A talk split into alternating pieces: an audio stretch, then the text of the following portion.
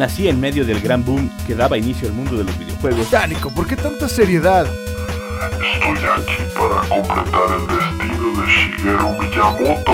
No, no, no, no. A mí ponme la radio. Mi nombre es Daniel Osoya, soy un maestro Pokémon. Ay, no. Edición limitada, cosplay, cartelera, comic store, gadgets, otaku. Bienvenidos a Mundo Geek.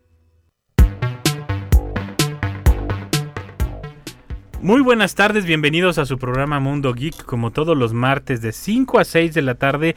Estamos aquí para hablar de todas esas subculturas eh, que ya gobernamos el mundo como lo es el cómic, el anime, la tecnología, los videojuegos y muchas cosas más. Así que eh, esperen con nosotros, quédense. El programa de hoy le va a gustar. Yo creo que es increíble lo que abarca el tema del día de hoy porque el programa lleva por nombre Feliz cumpleaños Charlie Brown. Eh, es una de las cómics. Es que, es que hay, hay- una, un pequeño desacuerdo que ahorita lo platicaremos. Dejo, dejen presento a mis compañeros de mesa, porque si no me agarro yo solo platicando sobre los temas. Eh, Derek, bienvenido, ¿cómo estás? Bienvenido a la mesa. Bien, Nico, bien, aquí en otro martes en Mundo Geek. Paco, bienvenido, Paco Toño, ¿cómo estás? Bien, listo para echar más mentiras, como siempre. También nos acompaña el buen Octavio, ¿cómo estás, Octavio? ¿Qué hubo, Nico? Aquí ya, bien puesto. Ahora sí, ya los presenté. es ¿Nos- que... ¿Nos escuchamos todos? Eh, a ver, Manuelito, pongámonos atención, ¿nos escuchamos? Sí. Sí, ah, perfecto. bueno, más te vale, ¿eh? Porque Octavio ya te, y Octavio ya te trae centrado, ¿eh? Por eso me pongo aquí, derechito. para que no diga que soy yo, dice. El, eh, en este es de Peanuts, o, Char- o Charlie Brown, como lo conocemos en español. Que de hecho al, al autor nunca le, le gustó Peanuts. eh, a este. Empecemos por el nombre, Nico, bien interesante. Peanuts es como se hizo famoso. Sí.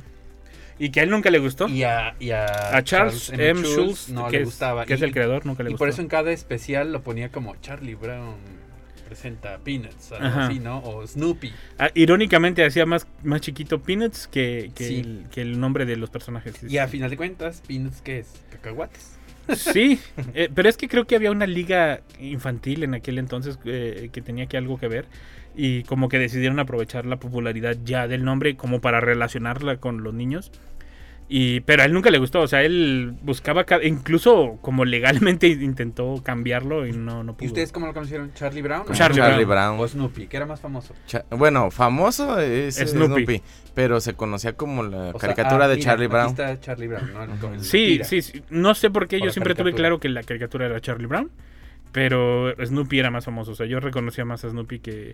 O Carlitos, por ejemplo, la gente ya más grande como de la, de la edad de mi mamá y esos decían Carlitos, pe- pero era Charlie Brown, o sea, todo... Incluso hubo pepsilindros para los que Sí, se acuerdan. Había estaba bien pepsilindros bonito. de, de Charlie Brown y Snoopy. Hubo mucho merchandising de, de, de Charlie Brown muy bonito, la verdad. Sí. Y muy bien hecho, ¿eh? Muy bien hecho, muy bien impreso, muy bien. Para ser fuera de Disney, muy, muy bien hecho. Y sobre todo porque Disney lo rechazó. O sea, le- no me digas. Eh, aquí, aquí Disney es el malo. No, no es cierto. y, en, y en todas No, lo No, rechazaron un montón fue de... el bueno, porque gracias a eso no, no ech- echaron a perderlo.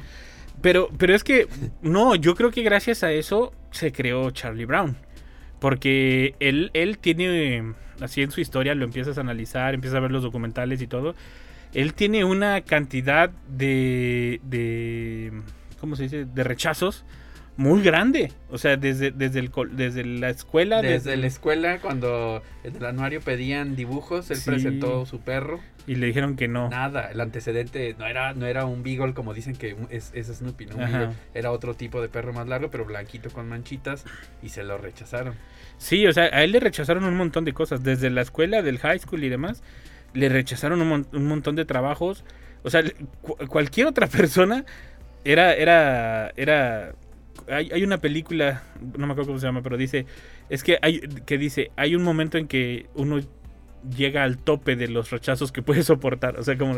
Y él no, o sea, él, él seguía intentándolo, intentándolo. Eh, de hecho, creo que el único momento donde no lo intentó fue porque fue reclutado para la Segunda Guerra Mundial. Pero de ahí en fuera, Él intentaba periódicos. Bueno, ahí estaba la perseverancia, llegó a la guerra mundial. No, ¿cuál llegó? Regresó, más bien. Pero lo aceptaron. No, pero no y- fue que quisiera. lo, lo- lo enrolaron. Pero fíjense cómo Yo ese- veo el vaso es- medio lleno. Ese es un rasgo de Charlie Brown. No, han visto que Charlie Brown nunca desiste. Charlie Brown Sí, sí, siempre sí. se levanta, lo intenta de nuevo. Pues de ahí viene, ¿no? Pues, pues es que básicamente lo que dice la leyenda y lo que él mismo decía en su momento fue que Charlie Brown él lo empezó como un Auto. como, como un diario. O sea, él lo empezó como una autobiografía. eh, que los personajes estaban basados en parientes, en exnovias, en Amistades. amigos. Ajá. Entonces, él era. Hasta los era- papás, ¿no? Los Sí, oficios sí. de los papás. Creo que el papá es barbero. de- O sea, sus papás eran gangosos. ¿Qué es lo que usan para hablar así? Era un- Una trompeta con un una que tapan para hacer efecto ¿verdad? en la Un trompeta. trombón. Pero, por ejemplo, en el- En los capítulos siempre eh, pasaba como eso de que hablaban como tipo gangosillos, como tú dices, Paco. No, Sí. pero, como pero es que. lo sabe hacer muy Pero bien. es que, ojo. Es que decía, oiga, maestra, ¿qué es eso? No, pero es que, ojo, hacía refer- yo, yo esa parte lo entendía muy bien porque hacía referencia a que los, los adultos tenían un idioma muy Sí. diferente al de los niños. Ajá, Otra sí. onda, O sea, el- sí. el- a porque a pesar de que no le entendías en palabras, entendías que lo estaban que regañando. lo estaban regañando. Ajá, que o sea, siéntate, que sí. Sí, sí, sí, o sea, entendías clarito a pesar de que eran sonidos solamente lo que se oía. O sea, era, era como en las películas, el clásico de las películas de que eh, le pierdes la atención, como Homero Simpson que se agarra con, con, con un, mon- un changuito Con en el cerebro. en el cerebro ahí.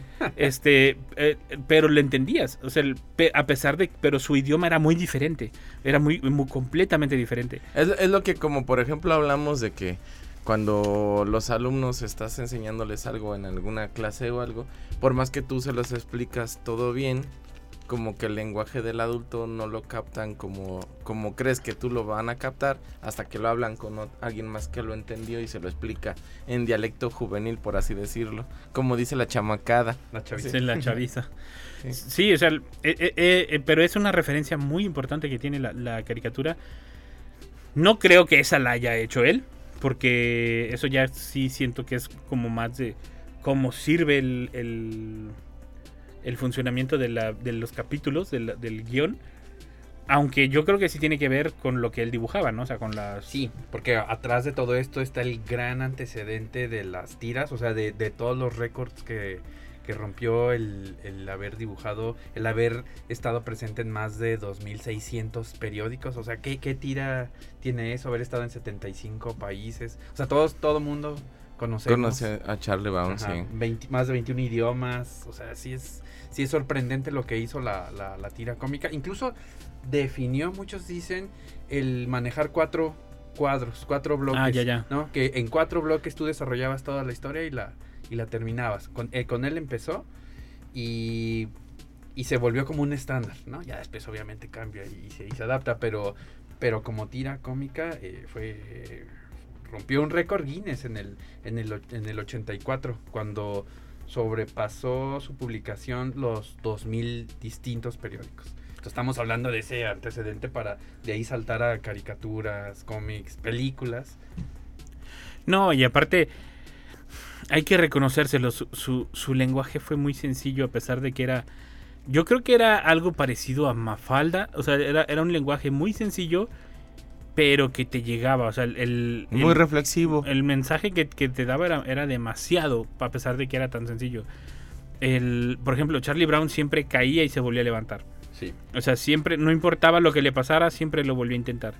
El, el perro era el, el amigo más fiel y era el que tenía una... De hecho, el perro tenía más aventuras que Charlie Brown. O sea, el, el perro... El perro, No, el, tenía el- el más perro aventuras. era como el... El Yo lo veo como el arte ego. O sea, lo, lo que realmente quisiera ser el, el, el amo. O sea, todo lo que le gustaría poder hacer, ser el cool, ser el buena onda, ser el capaz de hacer todo, el seguro, todo ese Cierto. tipo de cosas. Así lo veo yo a, a Snoopy. Siempre fue eso, o sea, porque mientras que el otro tenía miedo de ir a la carretera, el otro hasta en motocicleta y, y arriba el, el- eh, ¿cómo se llama el pajarillo? Este, Woodstock. Woodstock. Ahí iban los dos y sus lentes y su chamarra de piel ya bien rockerotes, bien choppers ahí. Que incluso hasta en la casita de Snoopy le hacían como que estaba en un avión, algo así. recuerdo O sea, empezaban las fantasías ahí. Sí, o sea, e- e- es, fascinante ver cómo lo proyectaba él, ¿no? Y a lo, a lo mejor así lo veía, o sea, a lo mejor No recuerdo si él en algún momento nombra eh, de- en la vida real si tuvo una mascota o algo por el estilo. La verdad es ese dato no lo recuerdo. Pero es fascinante ver cómo proyecta todo a través de Snoopy y a través de Charlie Brown. Y como lo dices, yo nunca lo había visto como el alter ego. Yo sí había visto la curiosidad de que Snoopy tenía más aventuras que el mismo Charlie Brown. Que, que Snoopy era incluso como... Se me figura como ahora en la versión más moderna, por decirlo, era es Perry el ornitorrinco, de que todos se distraen y Perry se va y hace aventuras y es un agente secreto y lo voltean a ver y es un ornitorrinco que está ahí quieto nada más. O sea, el- se me figuraba un poco esto, ¿no? Nada más que pues aquí sí interactuaba más el, eh, Snoopy con los niños. Y nunca entendí, en su momento, nunca entendí por qué Charlie Brown era el principal cuando Snoopy era el famoso. Eh, O sea, yo sabía que la serie se llamaba Charlie Brown, yo sabía que Charlie Brown era el principal y era el que más salía, pero pues Snoopy era el, el- el- era como Star Trek y el bueno era Spock, así más o menos se me figuraba, ¿no? Pues es que es lo mismo. Yo creo que si eh, en realidad ponían a, a Snoopy todo el rato como el principal, tal vez hasta terminaba fastidiando. Era como un cambio de ritmo de la historia, lo que pasaba con Snoopy. Claro, tú esperabas ese cambio de ritmo. El, de hecho, la, la manera en que casi todos se refieren a él o lo, o lo hablan de Charlie Brown, le dicen el, el adorable perdedor. O sea, él, él- él nunca, él nunca ganó. O sea, Sí, nunca, pobre. nunca ganó. Él siempre perdía el pobre. Siempre, siempre la llevaba de perder. Siempre le ganaban a la chica que le gustaba. Siempre Sí. perdía los partidos de béisbol que le encantaba, pero que era malísimo. Por ejemplo, en los más de 17 mil tiras que hubo, nunca le pudo, pudo patear el balón. Nunca. Nunca, nunca pudo patearlo. Y, y, y de cierta manera eh, es, el, es el niño al que le hacían Y esperabas que ocurriera. Esperabas que ocurriera, que ahora sí le pegara. En, en cierta manera es el reflejo de la vida de Schultz, ya lo hemos dicho, se lo disfrazó en su biografía, pero yo digo que incluso la pintó bonita. O sea, el- porque él habla de su biografía, o sea, él, él habla de cuando lo entrevistan de su niñez y todo, y todos lo rechazaban, era el que le hacían bullying, se burlaban de él. Inclu- bueno, eh, una, una, una ay, ¿cómo decirlo? Síguele. Una disculpa. De hecho, este, incluso eh, supuestamente hay un dato que dice que el origen de Peanuts se basó en el sueño de Charles Schulz eh, de dibujar con los estudios de Disney. Pero este, como Disney consideró sus bocetos como muy simples, así que Charles decidió dibujar por su propia cuenta, haciendo este gran éxito. Y, y él, por ejemplo, yo lo que, lo que, lo que noto es que, eh, o sea, él, él lo pintó bonito, a pesar de que es tan trágico, es, un, es, un, es una comedia trágica, Ujú. realmente, o sea, ya si nos ponemos a analizarlo, pues siempre le va mal. O sea, a pesar de todo esto, lo pinta bonito. O sea, el- por el bullying que yo creo que recibió, por el bullying que sabemos que se da y sobre todo en las escuelas, Mantenía el optimismo. Mantenía un optimismo muy levantaba Y, y ayudaba a los demás. lo que le tocó ver en la Segunda Guerra Mundial y que de todos modos regresó y siguió dibujando a Peanuts, o sea, de- se- siguió dibujando a Charlie Brown, siguió con esta este niño interior que él tenía, por decirlo de una manera. Y, y del mismo color, porque pudo empezar a volverse más oscuro o sarcástico. que ojo, en sus en sus dibujos cuando oigo él fue a la Segunda Guerra Mundial, me cuadra perfecto el estilo de dibujo. O sea, el- no sé por qué me cuadra como muy triste el dibujo. Eh. Pero a fin de cuentas lo hace Es al- muy limpio, esos Ajá. primeros dibujos muy limpios, las líneas gruesas, o sea, si- sin elementos de más. Muy, muy concreto, muy, muy, muy, muy bonito. Sí, sí, sí. Pero, ah, pero ¿a poco no se te figura como que... Sí, como... Es pues, como pues, cuando le dibujas las, las cejas hacia arriba y hacia abajo un monito y cambia sí, las- no, no quiero decir austero, pero así bien básico, ¿no? Ujú. O sea, Sí, como que los colores eran muy apagados a pesar de que eran vivos, o sea, no sé, había, había ahí alguna combinación que era como perfecta, que a pesar de que era, yo, yo lo describiría así como una, una historieta cómica de drama, de drama cómico, no sé cómo decirlo, el, funcionaba, o sea, funcionaba perfecto eh, e- este Charlie Brown. Y su primera aparición fue en el 48 dentro de otra, de- dentro de otra Ah, ¿sí? historieta. La oficial ya como Peanuts fue en, en el 50. En el 50. Pero en el 48 eh, hace aparición dentro de otra historieta como un personaje secundario. Y a partir de ahí él lo empieza, lo empieza a desarrollar y empieza a ser la, la historia individual de, de- de Charlie Brown. Creo que antes de Peanuts querían ponerle Little Folks, algo así como gente pequeña. Eh, Pero- la traducción era como amiguitos. como amiguitos. Y ya existía, ¿no? Al- Ya existía creo que una revista o algo. Y ya no, sí, es no- que él no dibujaba para ellos. Y de ahí entonces... Peanuts. Y de hecho lo dibuja como más niño. O sea, Sí, como, ¿verdad? Sí, como más más, chiquito. como más chiquito. Sí. Porque aquí se ve como entre, ¿qué será? 9 y 12, Charlie Brown. Sí. Y en, y en el... Se ve como de 7, ¿no? 6, 7. Sí, sí, sí. se Ahora, ve ahora aquí hay algo curioso en esta situación. Sí era el, el fracaso, fracasado, sí era el que siempre perdía, sí era el que siempre no, no lograba sus metas o cosas así. Pero curiosamente era el que acudían todos. Sí. La que ayudaba a todos. O sea, tal vez lo de él no salía bien, pero los consejos o las cosas que hacía por los demás sí servían. O sea, y entonces confiaban en él. A veces no, porque lo de- que va a recoger el cometa y el cometa siempre era un caos a bajarlo del árbol. Sí, sí, sí. Que ve a ayudar al, de- al compañero, a este, ¿cómo se llama? Eh, Shredder, Sh- el, de, el del pianito. Ah, sí. Entonces, y de repente le caían todos los pianos, de, porque le rompía el piano Lucy y sacaba otro del, del closet, de, el, el del teclado, y estaba siempre, nunca dejaba de estar tocando el piano.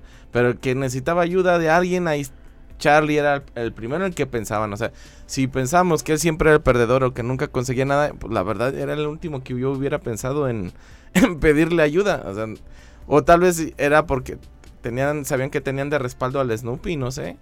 Al Snoopy. sí, porque era el que sacaba las cosas adelante. Sí, es como de... Snoopy, vas tú. Sí.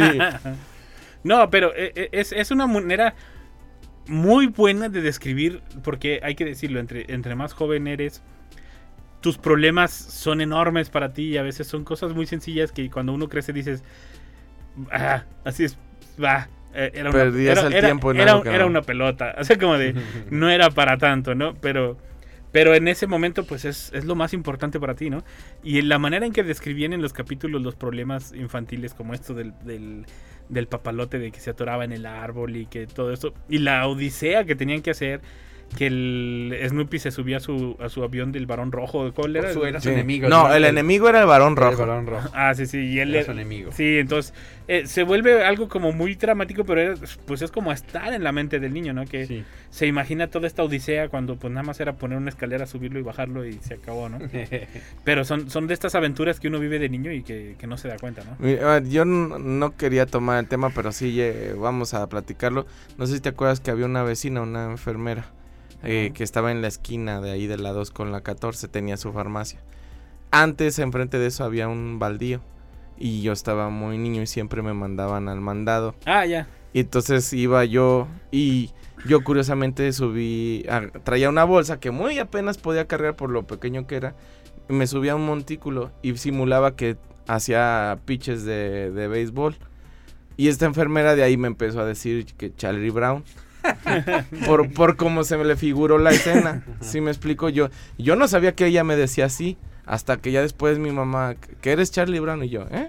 Desde hace muchos años Y, eres y- conocido como y- Charlie Brown. y era por eso que porque me veía que me subía a la montañita de tierra y me ponía a imaginarme cosas o a jugar como que estaba pichando o cosas así. Dije, ah, si yo hubiera visto la escena, pues tal, de otro niño, pues tal vez sí, ¿verdad? Si, si hubiera quedado la, la idea. A lo que voy es esto, a muchos de nosotros, pues nos daba mucho con qué jugar a la imaginación, nos daba ideas de que no necesitábamos algo físico como tal para, para jugar, para divertirse, para explorar. Lo que ahora tenemos desgraciadamente con los celulares es que como siento que a muchos niños les bloquean demasiado eso, la, el cómo imaginar cosas. Aburrirse para que el aburrimiento te vuelva creativo, ¿no? Ajá, En exacto. Sí, a veces éramos demasiado creativos, ¿verdad? Que sí, Paco? Diego. Ah, Hay que decirlo. Más también. mónico que yo. Nah, ahora resulta que yo. yo era un pan de Dios. Ahora resulta. Le creeremos. No, yo creo que no. No le crean. Hay muchos antecedentes. Está en papel. Pero sí, te daba, te, esta, te daba esta opción, ¿no? De mostrarte que había muchas maneras de, de jugar y muchas maneras de resolverlo. Y, y sobre todo, yo insisto, Snoopy era parte esencial de, de esa imaginación. Porque... mm, no sé cómo decírtelo. A pesar de que a él sí le aparecía su avión y demás, tú sabías que solo estaba arriba de su caja. O sea, el- er- er- era, era mágico. de su casita ahí. e- e- era mágico lo que lograban con, con Snoopy. O sea, era, era como, ah, yo también puedo subirme a mi mueble y mi mueble también es un avión. O sea, es, eh, no, no había tanta necesidad y no te lo tenían que explicar tanto. O sea, nada más era, se subió a la caja, se hizo avión, vámonos. O sea, e- era, era, era muy, muy bonito lo que lograba. La verdad, yo, yo no sé cómo tenía esta habilidad para. Pero para fíjense, eh, si, si analizamos las tiras cómicas, cada que se ve que está de- en el avión, que la casa de, de- de Snoopy es como un avión, el recurso visual que usa es que nunca se ve la parte de abajo de, de la casa, nunca Ajá. la van a ver. O sea, sabemos que es la casa, se ve, pero el, el- el dibujante, bueno, Charles M. Schulz, eh, lo maneja de tal manera que tú sabes que está en el avión, sabes que está en la casa, pero nunca la ves completa. Siempre lo manejo así y creo que es algo que se respetó hasta en la última película, ¿no? Este, este recurso, es decir, cuando sea el, el avión, se ve solamente la parte de arriba. Sí. No, y, es que era como parte de la, de la magia de, él, ¿no? Que por cierto, hay que decirlo, a él lo único que lo detuvo fue la enfermedad y fue ya básicamente cuando estaba muriendo. O sea, él duró más de 50 años, él haciendo personalmente y dibujando e ilustrando cada una de las, de las historietas de Charlie Brown. Él tenía más historietas y otros eh, dibujos animados que hacía y los dejó todos para, para dedicarse de lleno a Charlie Brown Sí. cuando vio cuando vio el éxito que tenía eh, la serie. Él, solo solamente, no sé si tal vez me corrobore Derek, eh, confiaba en un dibujante de apellido Meléndez. Él era la- el único en el que confiaba y mexicano, de Sonora. Eh, aquí mi duda es si confiaba en él eh, era para también para caricaturas o para otras cuestiones. A lo mejor para otro tipo de caricatura. Sí, sí, pero era el único, porque él no soltaba su trabajo a que nadie, era muy, muy celoso de esto, ¿no? A que, que alguien más le, le- le modificara. Sí, pues de hecho él, él creo que nada más una vez en el en los 70s, no les puedo decir el año exacto, pero en los 70s se enferma de algo grave que sí tuvo que detener como como el- La producción. el trabajo y después en el 99 que le da un, una- un infarto que se, se- que gracias a bueno no sé si gracias eh, pero por ese infarto le descubren eh, que tiene cáncer. Y fue cuando ya ya al año siguiente falleció luego, luego. o sea le- la- el cáncer ya estaba demasiado avanzado y ya no pudo hacer eh, más a Charlie Brown. Y de, de hecho hasta dicen que como que en diciembre del 99 hace su última tira cómica y dicen es como si le hubiéramos quitado su motor de vivir dos meses después eh, fallece de, de- de cáncer por metástasis de cáncer el, pero eh, él duró más de 50 años ah, trabajando incansablemente ¿Qué? Me miras como que, que si ya me callo o no me callo. No, de hecho, este, ahorita que dices de, por ejemplo, de la muerte de Schultz, este, de hecho, la última tira cómica publicada en el 13 de febrero del año 2000, eh, tal cual hace como una, un testimonio acerca de este Charles M. Schultz, de, pues, dando como un mensaje a todos los, eh, ¿cómo decirlo? Los lectores sobre, pues, una despedida y que, pues, ese fue un regalo para todos los lectores, más que nada, eh, Charlie Brown. Sí, pues fue su gran despedida, ¿no? La ventaja es que pudo despedirse, porque hay, quienes, por más que, que estén trabajando, les cae de inesperado y ya no se pueden despedir. Y sobre todo, yo creo que debemos eh, ver y, y- y observar todo el impacto que tuvo, ¿no? O sea, hasta dónde llegaron sus personajes, eh, la importancia que tuvieron dentro de la literatura, dentro de la ilustración, dentro de la aeronáutica, dentro del- de la NASA. Es que, en serio, la NASA, la NASA adoptó a Snoopy como mascota oficial. Así. O sea, la, la NASA dijo, a Fue ver, el Snoopy. Apolo 10, de hecho. Un tiempo hasta, bueno, varias empresas como una de seguros. Sí, sí, sí. Es que... MetLife. Ay, perdón. Yo no, yo no quise decirlo. Ay, Ya no es, no se puede. Cóbrenle el Octavio. no, pero el se, se- vuelve. La NASA le pide en el 69 más o menos. Le pide los derechos porque era muy famoso entre los niños y entonces querían como popularizar lo de la, la- el ¿cómo se dice? El trabajo de espacial, el trabajo de alunización y todo esto. Entonces le piden los personajes. Y obviamente el que se vuelve más popular Oh, ese Snoopy. es Snoopy. Snoopy es el que llega a ser más, más popular y llega, llega a ser mascota de, de la NASA. De un premio especial que daban a seguridad, lo vuelven la mascota de la seguridad. Y de hecho se volvió como uno de los premios más reconocidos que se llama eh, Silver Snoopy, creo que se llama. Y es ah, para premiar a los mejores trabajadores o a los mejores contratistas y que hayan tenido o actualizado sus sistemas de seguridad al- como de la mejor manera, ¿no? O Entonces sea, es una estatua de Snoopy.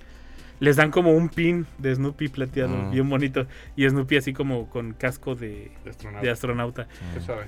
El, ca- el- el típico Ah, yo casco quería que una estatua. Ah, pues te la compramos también, ya se sale donde sea, ya Snoopy también, ya ahorita en 3D, mira. No, no nos retes, porque en 3D ya puedes conseguir lo que quieras. El, Pero se vuelve, se vuelve muy importante, ¿no? A nivel internacional. En muchos otros ámbitos lo empiezan a usar también incluso, eh, ¿cómo se llama? ONGs y todo este tipo de organizaciones. De hecho, por ejemplo, hoy en día se acaba de, acaba de sacar otro cortometraje, por decirlo de alguna manera, de una de las de la de lentes, ¿cómo se llama? Sí, de Marcy. Ajá, acaban de sacar la, fascinante. Marcy, ¿no? Algo se llama. En iTunes, en iTunes ¿Ah, sí? está. Ay, Sí. Acaban de sacar un, un cortometraje. O sea, sigue vigente el, el personaje, los personajes de, de Schultz. Y creo que lo siguen manejando el hijo y un nieto. Y un nieto. De Creo hecho, ellos son- estuvieron involucrados en la película, ¿no? Ellos fueron los que pidieron control de la historia para poder desarrollarla. Se les concedió y por eso cuidaron muchas de las cosas que, que Charles M. Schultz hubiera, eh, Hecho. hubiera dicho y hecho, exactamente. Que, Y- que hay cosas que yo no sé si las hubiera hecho así con... ¿Qué? ¿Qué huele? A mí no estoy haciendo gestos feos. Este, bueno, ahorita seguimos discutiendo. Regresamos ya- con la vigencia. Regresamos con la vigencia. Eh, regresamos en un momento más a su programa Mundo Geek.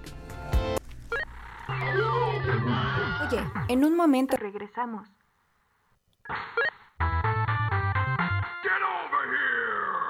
Ya estamos de regreso en Mundo Geek. Ya regresamos a su programa Mundo Geek. Recuerden que nos pueden escuchar a través de Amazon, iTunes, An- Anchor. Ahí se me olvidó, de repente perdí como la, el hilito de cómo lo menciono siempre. Y todas las demás plataformas de podcast que tenemos aquí en Radio Universidad.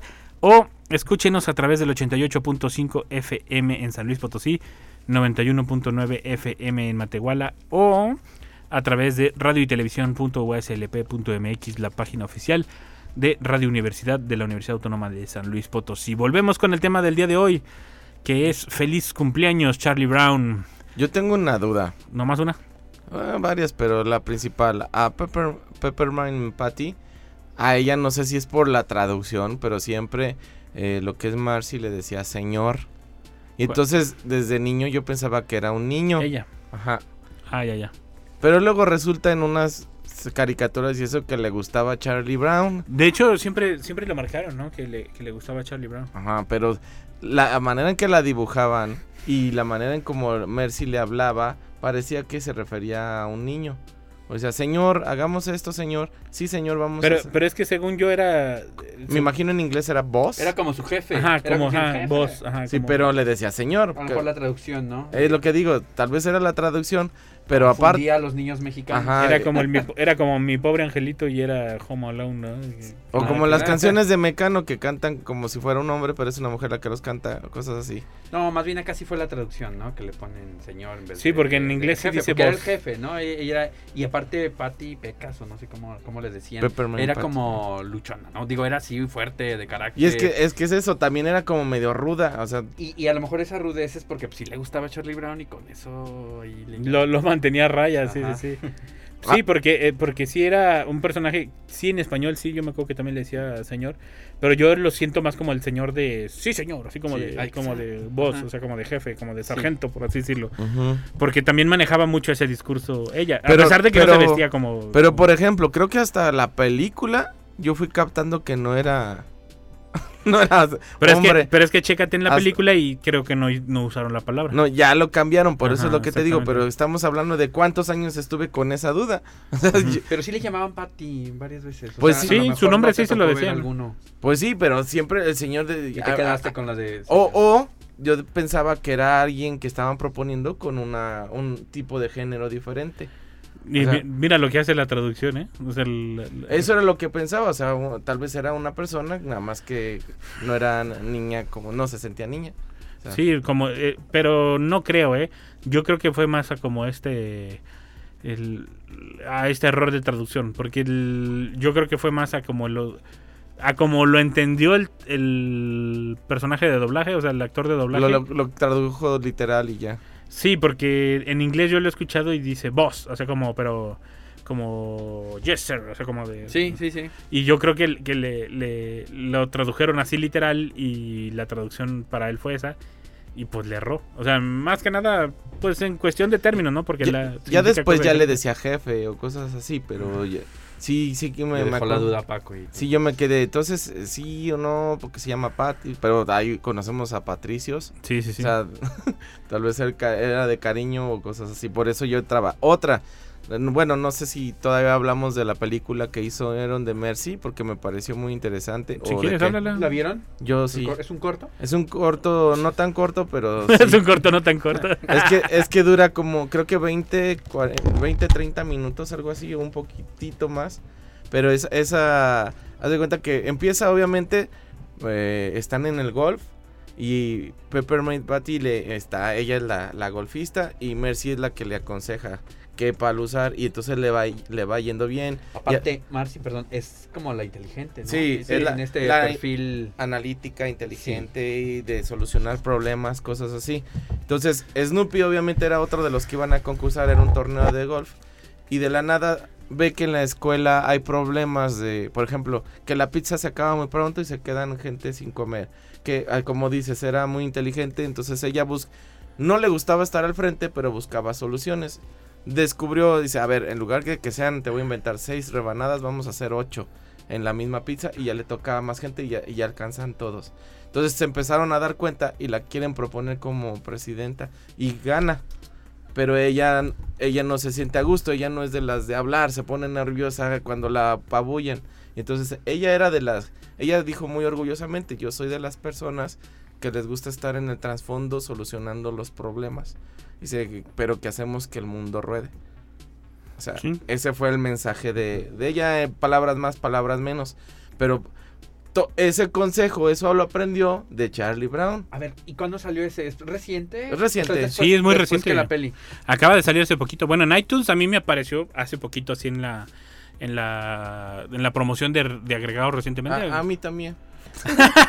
Digamos lo que a Paco también. Sí, Este- salió luego, luego No, y sí, me lo tiene, eché. tiene poquito, tiene como, como un mes, digamos, un mes, Ah, dos meses. ya, o sea. ya, ya, ya. Sí, es reciente y está bonito porque ella, con todas sus dudas de es que me están presionando a ser la jefa de la escuela y me están presionando a esto y esto, se termina encerrando en su cuarto de, de cómo se siente tan, tan abrumada y Charlie Brown le da un consejo y, y con eso dice, ¿cómo es que a pesar de que te equivocas, de que esto, de que esto otro, sigues de pie?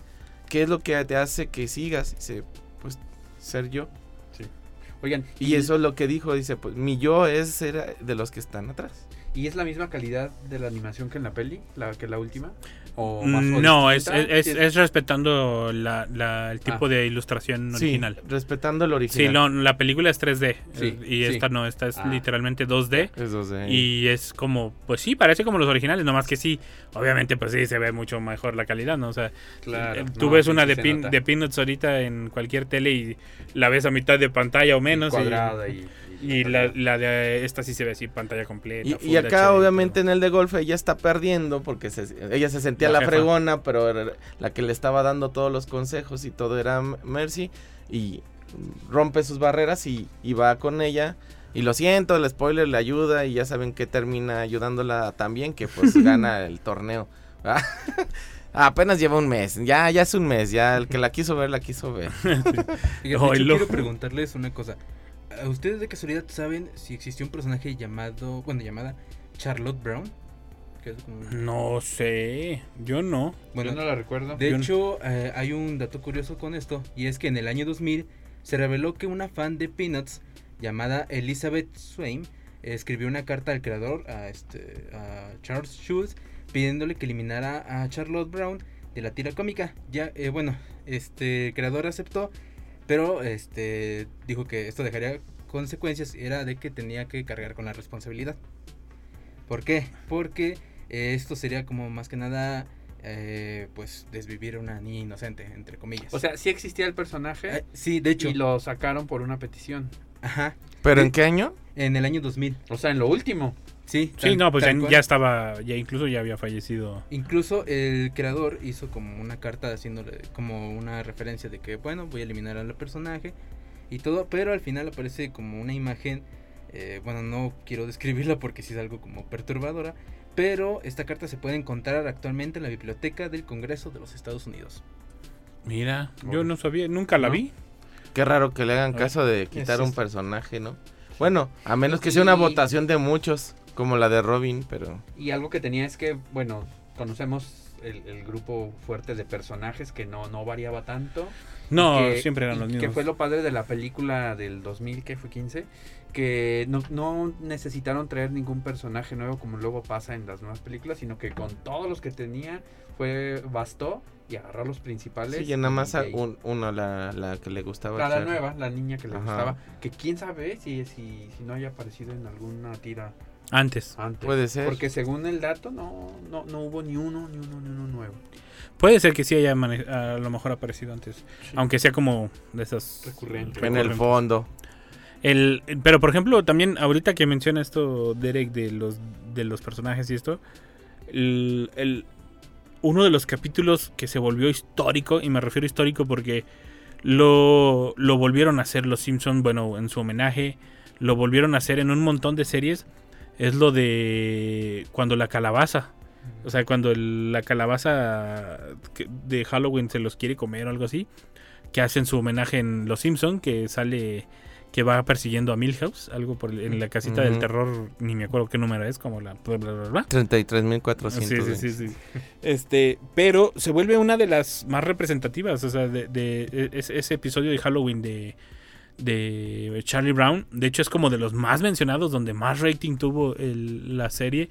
eh, que hay que decirlo, el, a pesar de que estaba desde los 50 y ya era muy popular y demás, su boom o su gran explosión de, de Charlie Brown fue en el 69 cuando sale la, la serie, los cortos animados, porque ellos lo manejaban, no lo manejaban como serie, lo manejaban como, como cortometrajes, como pequeños cortometrajes. Y después le dijeron, a ver, no, pues en vez de estarme haciendo cortometrajes, mejor ya hazme una, una serie, o sea, ya hazme un, un temporada. El, pero es, ese episodio en, en particular, el de, el de Halloween, es uno que recuerdo mucho. Y que luego en otras series, incluso ah, creo que hasta en The Big Bang Theory lo han mencionado. O sea, son, son episodios que ya marcaron época y que te dejaron como un estándar. O te dejaron algo que no puedes olvidar. O sea, que incluso se vuelve como Se cultura general. ¿no? Hasta, Ajá. hasta el baile. Los Simpsons también lo hicieron, volteaban hacia arriba, Ah, sí. bailando. Que ese, ese estaba Ese es padre, la forma en que bailaban. ¿eh? Bailaban bien curioso todo. Sobre todo Snoopy era como por narizón se, se veía más bonito así como bailando hacia arriba. Sí, era muy curiosa esa forma de bailar. Pero pues eh, eh, a lo mejor así era como veía él a, a la gente bailar, ¿no? O sea, a lo mejor él nunca participó en un baile y esa era la manera en que... O tal vez simulaba como que volteaba a ver a los adultos, ¿no? O algo así. Puede ser, no sé. Pero, pero es una serie, es una serie muy bonita y la verdad aportó mucho a las historietas cómicas y al planeta. Y yo también les quiero traer los datos curiosos del. porque desde el Apolo 10, como lo dice Derek, en la NASA adoptaron a Snoopy. En el Apolo 10, eh, el comando lunar, ¿sí se llamaba comando lunar? Eh, sí, módu- módulo de comando lunar. Y el módulo de mando, o sea, porque son dos, el que se separaba y el otro, a uno lo nombraron Charlie Brown y al otro lo nombraron Snoopy. O sea, des- desde ahí empezó como la, el romance entre los dos, ¿no? Eh, los personajes fueron, empezaron a ser vistos eh, como símbolos de buena suerte dentro de la NASA, al grado de que en el Artemis 1, misión de NASA, que sirvió para entrenar a los futuros viajes a la Luna, eh, los astronautas se llevaron un Snoopy. O sea, se pudieron haber matado por no, por no respetar los códigos del peso, pero ahí llevaban al Snoopy, ¿no? El Snoopy no creo que pesara primero. No, pero es que, ahí- ahí- pero es que ahí es de gramos, los, el error es de gramos, no, no es de...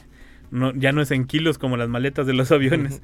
este Y a partir de ahí fue cuando adoptó la NASA a Snoopy como mascota oficial y empezó su viaje por la NASA, ¿no? Que creo que aún hoy en día siguen eh, entregando el, el premio especial de seguridad.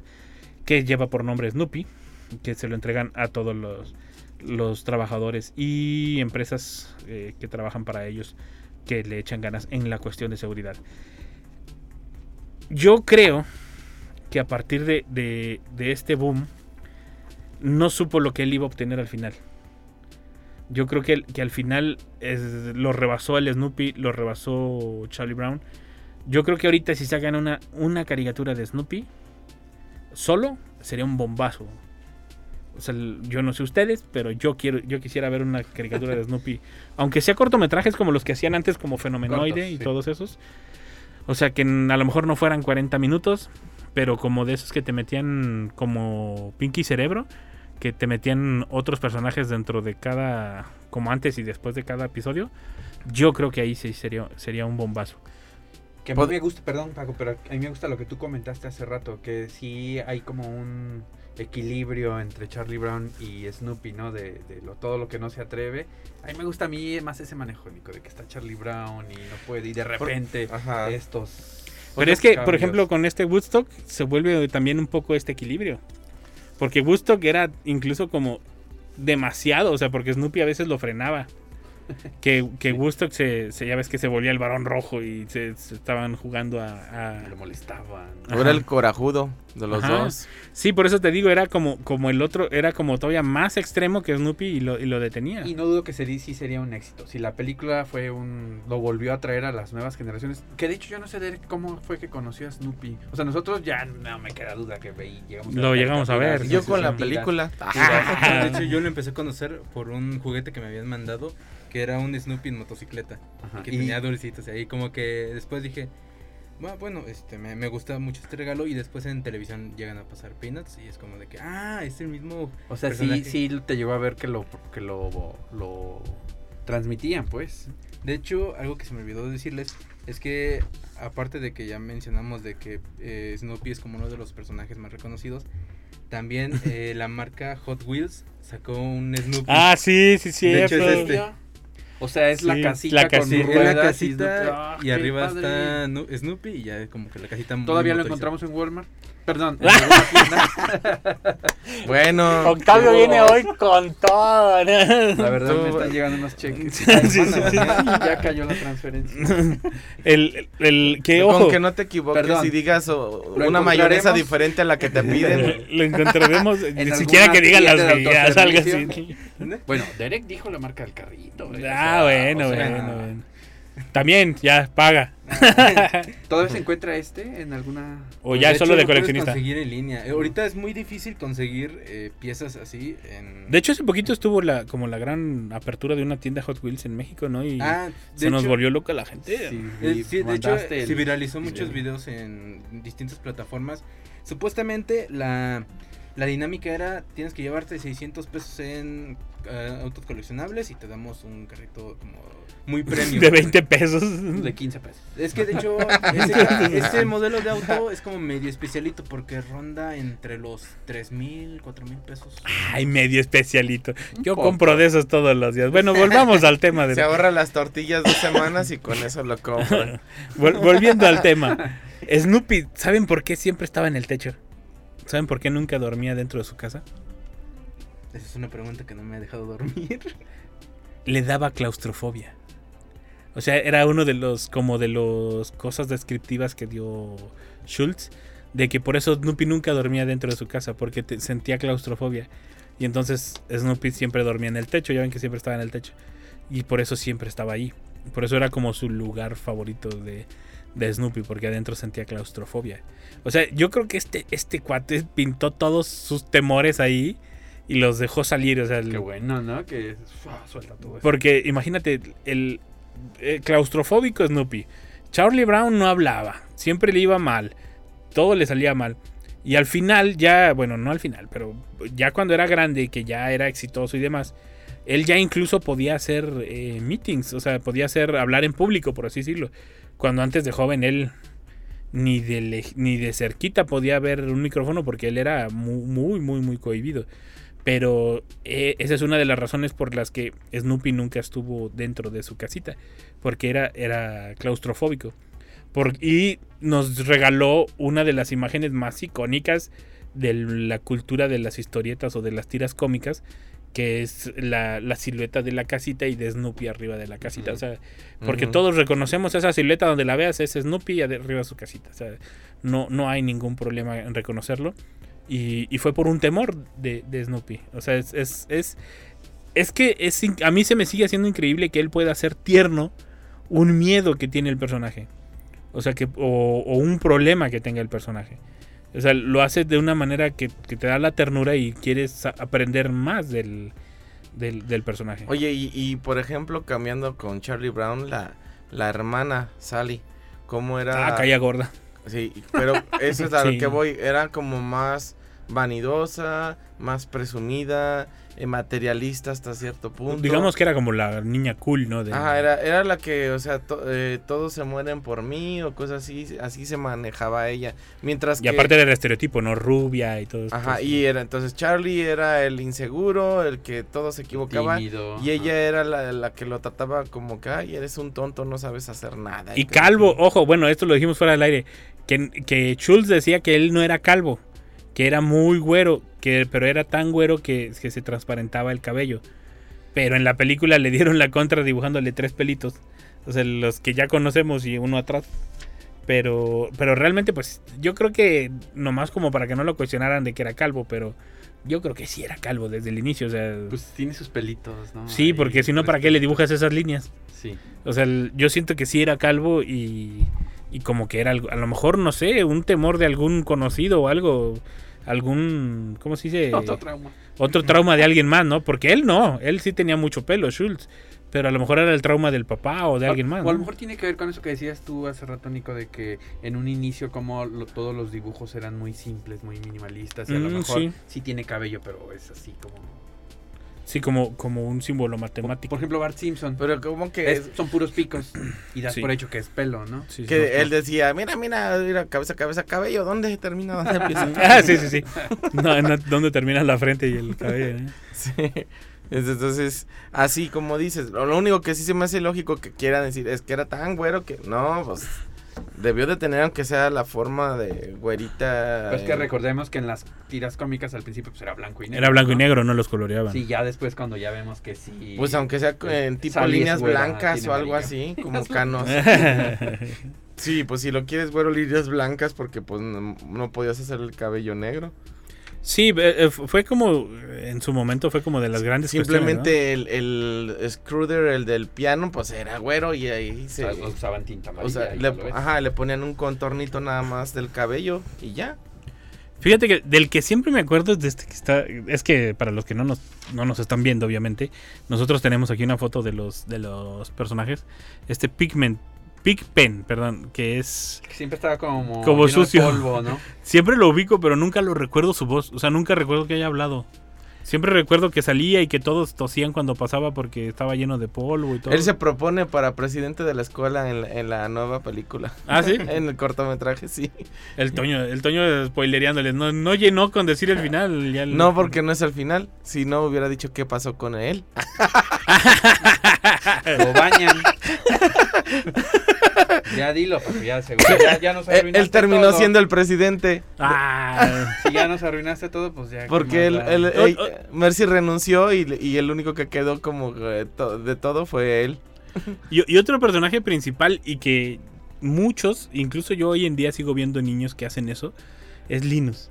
El, de la manta. El de la con su mantita. Pero muy, muy así, dedo. pero bien que se fregaba a todos con la manta. Sí, les pegaba. Como, la- sí. como látigo. Pero hay que saber usarla, hay que saber usar, pues tanto tiempo que convivía con ella. Pero se, se vuelve otro de los personajes principales y con un ego muy contrastante al de Lucy, que Lucy era la que siempre lo estaba Molestando. lo estaba molestando, ¿no? Y de, Esta- ya deja eso, güey, no eres un Esta niño". niña enojona de pelo negro que siempre lo estaba molestando y Sí. que, el- y que molestaba a Charlie Brown y a Linus porque eran amigos Linus y Charlie. Brown. Y entonces se la pasó. Lucy es la que le quitaba el balón cuando iba a patear Charlie, ¿no? Sí, le quitaba el balón o le decía, no los dejes batear, no los dejes batear. Y pues obviamente lanzaba y, bat- y lanzaba mal y los dejaste batear. Así como de- o sea, era, era, era el clásico de, de ellos, ¿no? Era, era, es que ella también era como todo lo contrario a, a Charlie Brown. Era muy segura, era muy atlética, o sea, el- y, Y, y según ella sabía dar consejos, tenía su consultorio afuera, en lugar de una de limonadas, ponía su lata. Ah, vendía limonadas y luego cambiaba el letrero para la. Consultorio psiquiátrico o algo así. El consultorio. A ver, ¿qué es lo que necesitas? Claro, echa tus cinco centavos. Y ya empezaban a hablar ahí de todo lo que necesitaba. Y, por ejemplo, Shredder siempre me acuerdo de él, pero, eh, porque él estaba tocando el piano y eso, pero realmente se me hizo- siempre se me hizo como intrascendental. Pero Franklin no me acuerdo de nada de él. Ah, de hecho, él fue un personaje que Moreno, ¿no? apareció. No, eres afroamericano. Afroamericano. De hecho, él apareció en el 68, pero eso llegó a causar una polémica. Debido, pues ya saben, como a la sociedad Al, que era al ese racismo de ese entonces. Sí, de hecho. Ah, sí, hubo así como... Digamos que como protestas. Bueno, no tanto propes- No fue bien protestas, aceptado por mucho, un gran sector, ¿no? Le mandaron cartas para que lo quitara. A mí, a mí quiero retomar lo de que le gustaba la psicología a la Lucy porque según ella iba a ayudar a la gente, pero luego se agra- agarraba a presumir lo que ella lograba. En Sí. lugar, en lugar de sí, sí, sí, era como de... eh, Mira, por ejemplo, yo no sé qué, no sé qué. Sí, sí, sí. Sí. Eres insegura, pero fíjate cómo soy yo, me gusta hablar y que sabe qué. ah, se agarraba. Dice, te va a hacer mucho bien, no sé qué. Sí, de hecho, a Charlie Brown lo traía pan y agua con eso. O sea, el de, de que quería que fuera como, como ella. Y pues Charlie Brown, pues era Charlie Brown. O sea, no podía, no podía cambiar su, su modo de, de ser. Que de hecho hay un capítulo de cómo encuentras Snoopy. Y creo que tiene que ver con Lucy Sí. también. Sí. De, de que lo encuentran tirado o algo así, ¿no? no, fue, fue, estaban, eh, fueron a una granja. Bueno, yo vi la serie donde eran varios perritos y, y Charlie Brown se queda, le, le dan, llevan a escoger y él se queda con uno. Y era Pero escoge al diferente, ¿no? Escoge al diferente, al que ve que como que batallaba o cosas así. Y resulta que después pues fue Snoopy y se agarró mucha... Que siempre fue su frase. ¿Por qué no tengo un perro normal? O sea, ¿por qué tienes que ser diferente? O sea, el- pero lo decía como, como, como sorprendido, ¿no? De que De, todo lo que de podía todo lo que podía hacer o de que se vestía con traje para salir y así como de ¿por qué no tengo un perro normal? Como en la película que le estaba enseñando a bailar. Sí, exactamente. que acá el tango y todo, y, de repente Charlie Brown. Hacía el, el, patito, ¿cómo se baila? Sí, ya ni me acuerdo, hace mucho tiempo de esa canción. Pero, pero sí se vuelve, se vuelve como esta armonía entre los dos, ¿no?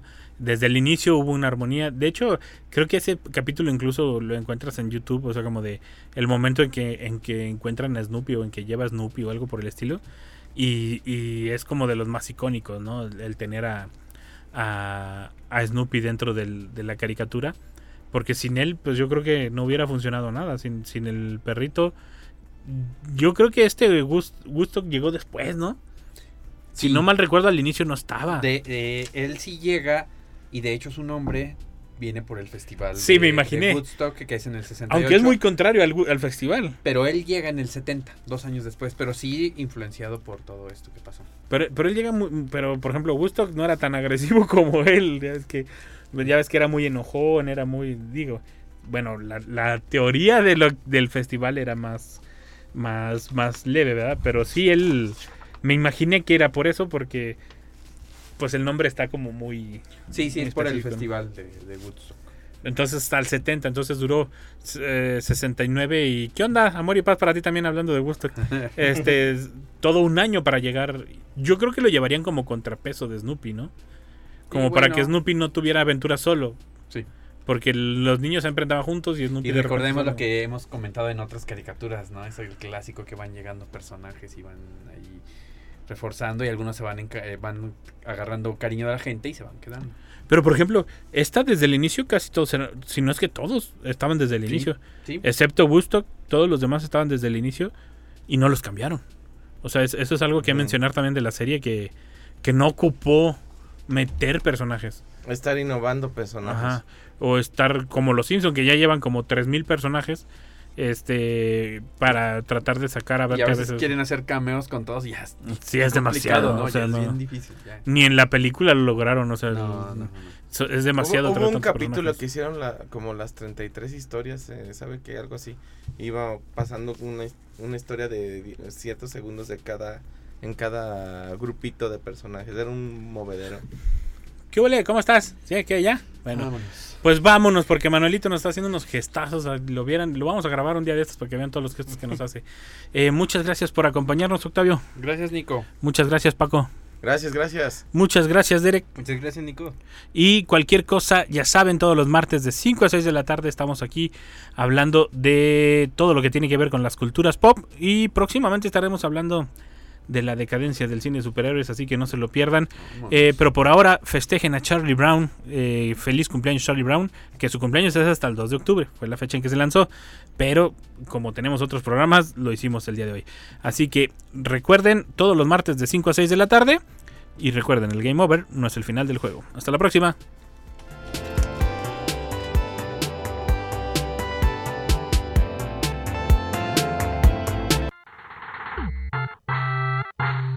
Gracias por acompañarnos una vez más. Por el momento es hora del Game Over.